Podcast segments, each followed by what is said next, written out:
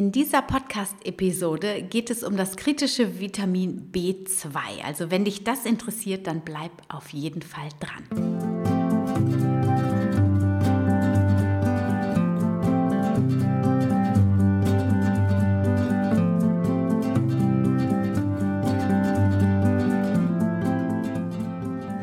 Schön, dass du wieder eingeschaltet hast zu einer neuen Folge von Wemmeli, dem Podcast rund um das vegan-vegetarische Leben in der Familie und mir, Anna Meinert. Ja, es geht weiter mit den kritischen Nährstoffen und heute nehmen wir uns das Vitamin B2 vor, das auch Riboflavin genannt wird. Und ich bin ganz zuversichtlich, dass ich das in knackigen 10 Minuten heute schaffe. Also ich wünsche dir viel Spaß bei der heutigen Podcast-Episode.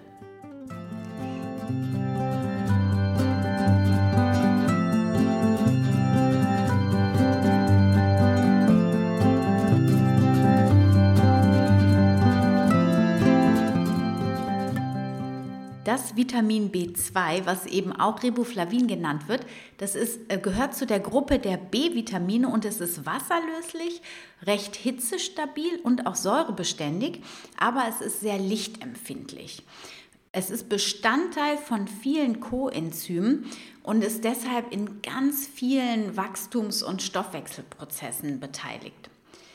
Riboflavin ist wichtig für den Energiestoffwechsel und es gilt, je höher der Energieumsatz, also je höher du deinen Energieumsatz hast, wenn du also Leistungssport machst, dann hast du einen höheren Energieumsatz, als wenn du nur am Computer sitzt, desto höher ist dieser Bedarf an ähm, Riboflavin. Also man sagt so im Durchschnitt 0,6 Milligramm pro 1000 Kalorien pro Tag. Ja, also kannst du dir selber ausrechnen ungefähr, wie viel Bedarf du ganz individuell hast. Das Riboflavin, das ist ein, ähm, also es gilt als Antioxidant und ist nicht nur bei der Synthese von Nervenfasern besonders wichtig, sondern es ist letztlich auch an der Verarbeitung aller Makronährstoffe, also Kohlenhydraten, Proteinen und Fetten beteiligt. Es ist wichtig für die Gesundheit der Augen, aber auch der Haut, der Nägel, der Haare. Ähm, auch dafür braucht der Organismus B2.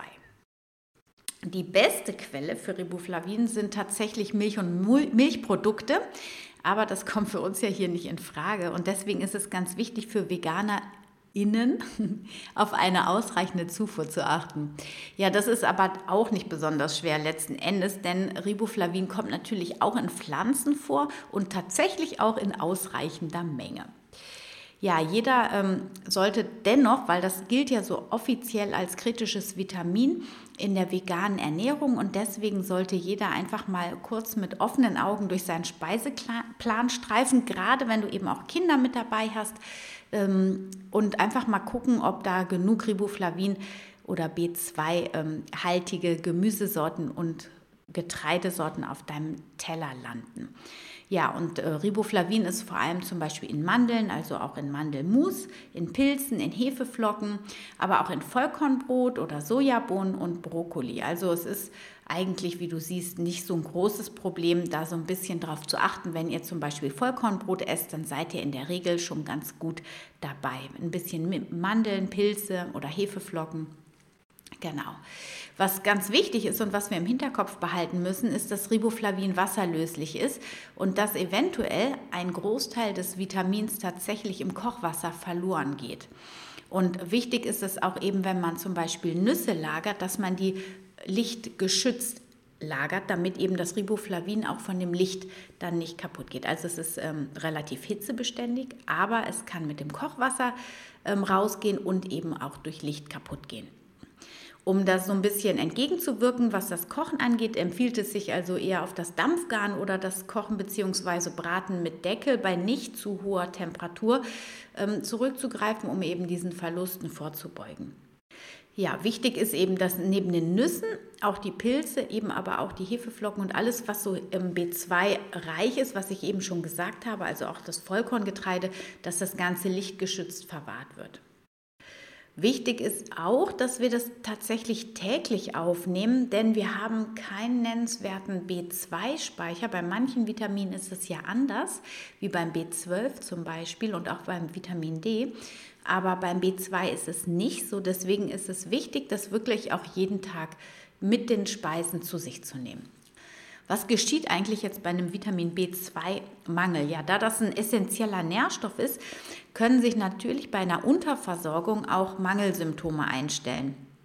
Leider ist es hier so ein bisschen schwierig, wie eigentlich auch bei ganz vielen anderen Vitaminen und Mineralien, genau konkret ähm, ein Symptom auf den konkreten B2-Mangel ähm, rückzuschließen. Also B2 ist letztlich, wie ich ja gesagt habe, das gehört ja zu der Gruppe der B-Vitamine und diese ganze Familie, die haben eigentlich alle ähnliche Mangelsymptome, die die darstellen, weil die einfach auch im Stoffwechsel alle ineinander, ein, ähm, ineinander greifen und dadurch dann eben ja immer wieder die gleichen Stoffwechselprozesse dann nicht optimal auf, ablaufen können, wenn jetzt zum Beispiel ein B2-Mangel vorliegt oder aber ein B12-Mangel oder aber ein B6-Mangel etc. oder auch Folsäure B9. Genau, und deswegen ist es ganz wichtig, da, wenn man irgendwelche Symptome an sich feststellt, wo man das Gefühl hat, das könnte auf einen B12 oder nicht auf einen B12, sondern auf einen B-Mangel ähm, zurückzuführen sein, dass man dann wirklich ein Blutbild macht und dann einfach mal genau hinschaut, was ist es und natürlich kann man im ersten Schritt auch ähm, die genannten Lebensmittel vermehrt zu sich nehmen, weil auch andere B-Vitamine drin sind, aber eben auch nicht alle. Und damit man da nicht so im Dustern tappt, ist es immer gut, wenn man irgendwas an sich feststellt, was irgendwie auf einen Mangel von Nährstoffen hinweisen könnte oder irgendwas, was wiederkehrend ist, ähm, dass man da wirklich dann ein Blutbild machen lässt. Okay, also was passiert, wenn man einen Mangel an B2 hat oder eben auch an den anderen B-Vitaminen. Ähm, das sind zum Beispiel eingerissene Mundwinkel. Das können Entzündungen im Mund sein und Hautprobleme, aber auch Netzhautveränderungen der Augen. Halsschmerzen und im Kindesalter kommen noch Wachstumsstörungen dazu. Ja, also alles, was so zum Beispiel mit der Schleimhaut zu tun hat, mit der Haut, da denke ich immer direkt an äh, das Vitamin B bzw. an diese Gruppe der Vitamin Bs und äh, manchmal auch an Omega-3-Fettsäuren. Ja? Also ähm, auch da darf man dann hingucken, aber da kommen wir dann zu der Omega-3-Folge nochmal zu und gehen da nochmal genauer drauf ein. Also für die rein pflanzliche Kinderernährung bietet sich besonders das Mandel- und das Cashewmus an. Und ähm, genau auch wie natürlich für die Erwachsenen Vollkornbrot, Brokkoli, Spinat, auch Avocado helfen dir den täglichen Bedarf zu decken. Ähm, das geht zum Beispiel in Form von Soßen, Dips und auch herzhaftem Gebäck. Wenn man aber eben eine ausgewogene, abwechslungsreiche und vor allem vollwertige pflanzliche Ernährung verfolgt, dann ist es in der Regel bis auf B12 eben kein Problem, die B-Vitamine alle in ausreichendem Maße dem Körper zuzuführen. Super. Ich habe heute meine zehn Minuten geschafft. Intro und Outro zähle ich nicht mit dazu. Ich hoffe, du hast das Wichtigste für dich mitgenommen. Hör dir das sonst auch gerne nochmal an und schreib nochmal mit, wenn da was Neues für dich dabei war. Und ich freue mich nächste Woche. Da geht es um den kritischen Nährstoff Calcium.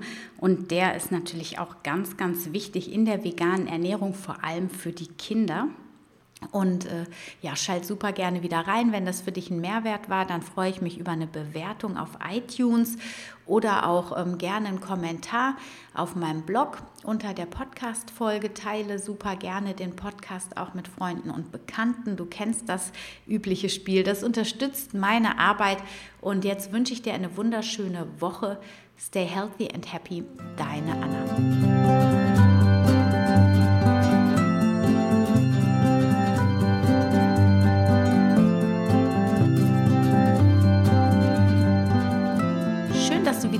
Warst bei dieser Folge von Wemmeli, dem Podcast rund um das vegan-vegetarische Leben in der Familie und mir, Anna Meinert.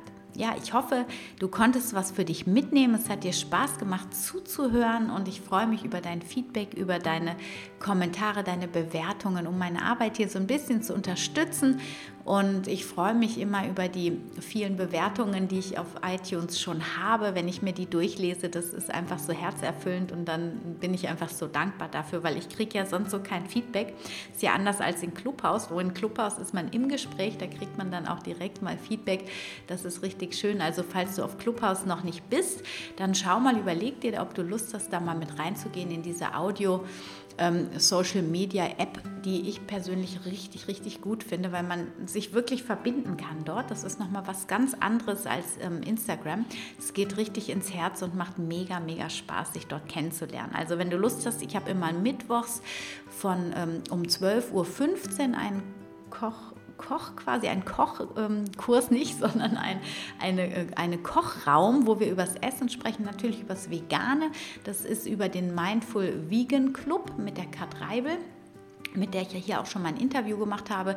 Und mittwochs um 21 Uhr haben wir dann verschiedene Themen ähm, genau, von daher hör super gern mal rein, wenn du Lust hast, mich noch mal näher und eins zu eins kennenzulernen.